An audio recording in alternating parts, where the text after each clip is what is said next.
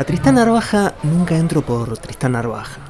La calle que da nombre a la feria es solo una parte de este fenómeno montevideano en el que cada domingo conviven librerías, tiendas de ropa, puestos de frutas y verduras, remates, tiendas de antigüedades, locales y carritos de comida, y todo lo que una persona pueda o quiera vender sobre un paño extendido en la calle o a los gritos mientras avanza entre la gente.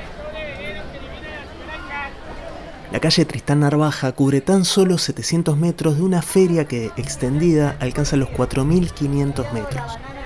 De eso se trata en las ferias, organismos vivos que alteran la rutina y el espacio de una ciudad yendo más allá de su propósito original.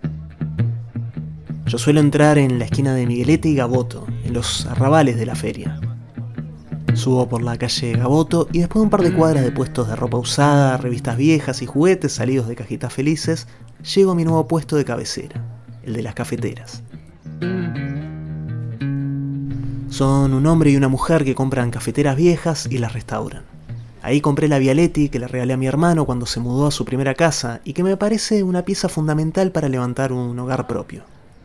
También compré una extraña moca de los años 60, elaborada por Fratelli Pupieni, y que en el interior tiene grabado el nombre del pueblo donde nacieron los Pupieni y en el que se ofició el funeral con el que comienza el primer episodio de Gastropolítica, Casale Corte Cherro.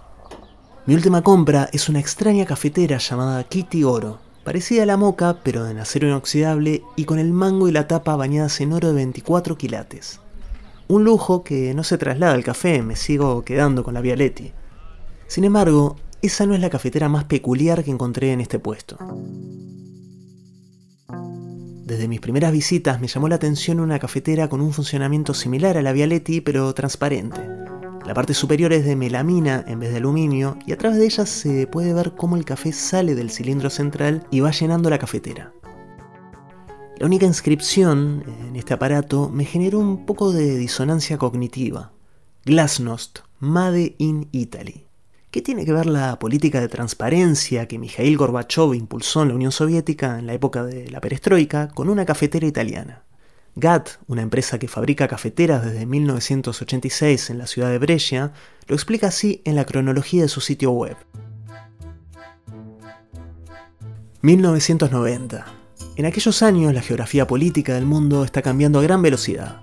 Gorbachev, el nuevo secretario del Partido Comunista de la Unión Soviética, usa la palabra glasnost para señalar una circulación de información más límpida en la URSS. En esos mismos años, GATT lanza al mercado una moca innovadora con el nombre Glasnost, que tiene como punto fuerte la transparencia. Oportunistas los creadores de GATT. Bueno, hablando de oportunismos, tampoco olvidemos que Gorbachev terminaría protagonizando un comercial de Pizza Hut en 1997. Gorbachev entra a un local de Pizza Hut con su nieta y hay un grupo de rusos discutiendo si Gorbachev hizo bien las cosas o no. Gorbachev nos dio libertad, dice uno. Gorbachev trajo caos, dice otro más viejo. Pero la discusión la resuelve una anciana. Gracias a Gorbachev tenemos Pizza Hut.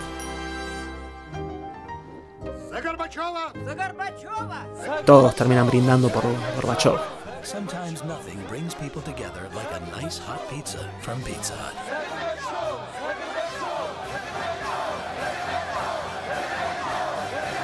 Ahora bien, preparando café en este extraño objeto ítalo-soviético, pienso en la referencia que tengo del café en el bloque comunista.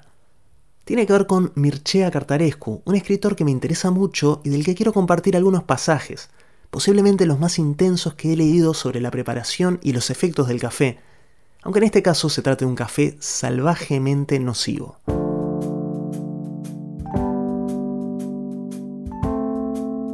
Bienvenidos a Gastropolítica, soy Maxi Guerra y este es un episodio extra presentado por Café Doré y su propuesta Café en Casa. Suscríbete en café-doré.com y disfruta un buen café recién tostado, molido o en grano.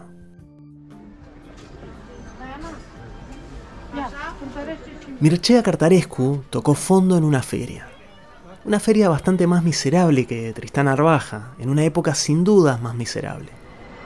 Los años 90, los más miserables que he vivido jamás, escribe Cartarescu, permanecerán unidos para siempre en mi mente al mercadillo en el que los tranvías depositaban desde las 6 de la mañana a cientos, a miles, a decenas de miles de individuos que querían vender y comprar cosas que normalmente deberían estar en los contenedores de basura. Cartarescu llegó así un día al mercado de Colentina con una paleta de ping-pong, lo único que le quedaba por vender, y su única esperanza es llegar a fin de mes. ¿Qué había pasado? Había pasado la dictadura comunista de Ceausescu, la revolución y la decepción ante una nueva realidad en que la democracia nació corroída por la corrupción. Nadie puede tildar a Cartarescu de nostálgico del comunismo. A los cinco años perdió a su hermano gemelo en un hospital. Lo de perder se puede leer en los dos sentidos. Su hermano murió tras una neumonía, pero además su cuerpo desapareció en manos de la burocracia comunista. A sus padres nunca le mostraron el cuerpo y los amenazaron con represalias si avanzaban en sus reclamos. A Víctor, escribe Mirchea, se lo tragó la tierra miserable de unos tiempos terribles. Nunca supimos qué le sucedió. A día de hoy llevo flores por mi cumpleaños a una pequeña tumba vacía. Esa historia desgarradora está en el capítulo que da nombre al libro, El ojo castaño de nuestro amor. El título poético hace referencia a la simbiosis que tenían los hermanos gemelos, Víctor y Mirchea, con su madre, que cuando terminaban de jugar juntaban las sienes mirándose a los ojos hasta formar uno solo, castaño y acuoso, lleno de amor. Dicen que el mejor libro para acercarse a la obra de Cartarescu es Nostalgia, que su obra definitiva es la trilogía Segador, pero El Ojo Castaño de Nuestro Amor fue mi puerta de entrada a su literatura y tuvo un impacto que no creo que tenga ningún otro de sus libros, como esos impactos que te generan algunas ciudades cuando las visitas por primera vez. El libro está compuesto por pequeños ensayos autobiográficos que suelen ir y venir entre el humor y la angustia existencial. Tiene imágenes maravillosas sobre la vida en Bucarest, sobre la relación de Cartarescu con su barrio y sus calles, los bloques de viviendas como un laberinto mitológico de hormigón, y también mucha reflexión sobre la vida y la literatura. En el capítulo titulado Escu, Mircea Cartarescu habla de lo difícil que es ser escritor en un país en que tres cuartas partes de los apellidos terminan en Escu. Es decir, si tu meta como escritor es encontrar tu voz propia, ¿cómo vas a hacerte un nombre cuando todos los escritores que te rodean son unos Escu? ¿Quién podría distinguirme, se pregunta Mircea Cartarescu, de Matei Kalinescu o Mircea Dinescu? Hay un capítulo que me atrae particularmente. En él está toda la potencia lírica de Cartarescu, su delirante capacidad descriptiva, unida a una de mis obsesiones, el café. En 1975, Cartarescu hizo el servicio militar obligatorio y le llamó la atención un grupo de reclutas que pasaba horas revolviendo tazas. El olor químico dulzón y desagradable inundaba las barracas. Ese grupito de energúmenos no paraba de hablar y no dormía nunca. Dentro de sus tazas había un producto extraño para la mayoría de los rumanos, el Nescafé Amigo, el primer café soluble que entró al país y que era conocido como Nes. Cartarescu dice que había aparecido hacía poco en las tiendas, pero que nadie lo compraba. En su familia y en las casas de los vecinos compraban café recién molido. Ignoró su procedencia y Cartarescu no da muchos detalles porque hasta ese momento él no tomaba café. Tampoco bebía ni fumaba, su única droga era leer y su mente estaba tomada por los libros y por la novela que algún día iba a escribir. Pero después de un terremoto se tuvo que instalar en lo de su tía y ahí le dieron a probar una taza de Nes. Y todo cambió. Mi cerebro, completamente virgen por aquel entonces, pues no conocía aún el alcohol, ni la nicotina, ni la cafeína, reaccionó ante aquel líquido místico con tanta fuerza, con un entusiasmo tan total que pilló a mi cuerpo desprevenido.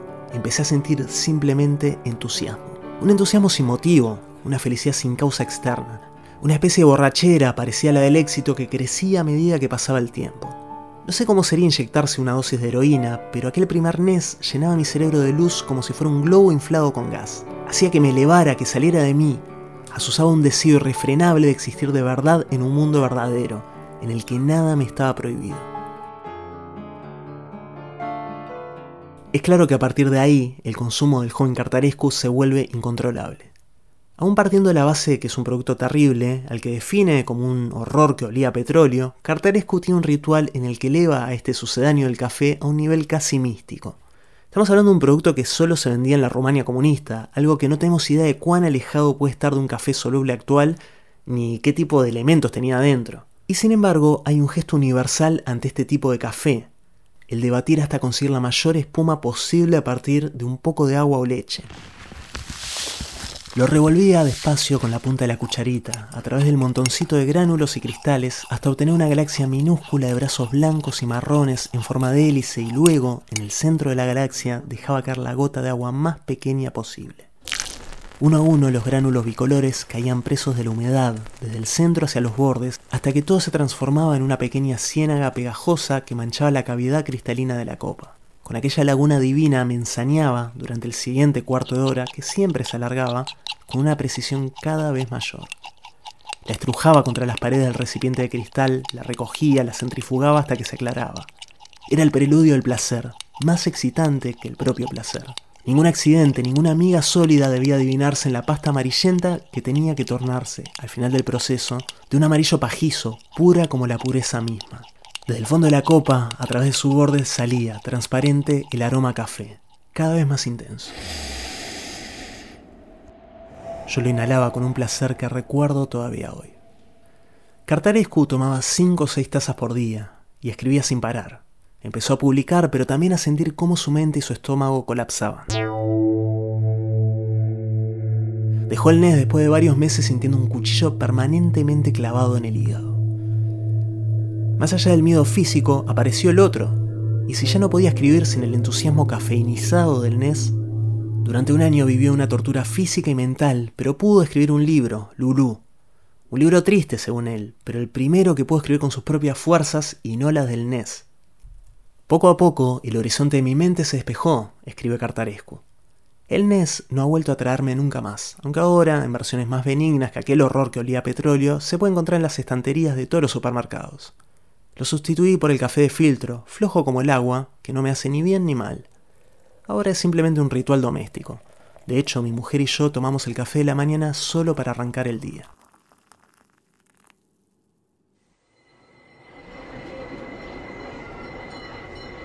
Quizá alguno le haya quedado la duda sobre qué pasó con la paleta de ping-pong que Cartarescu salió a vender en la feria cuando estaba en su peor momento.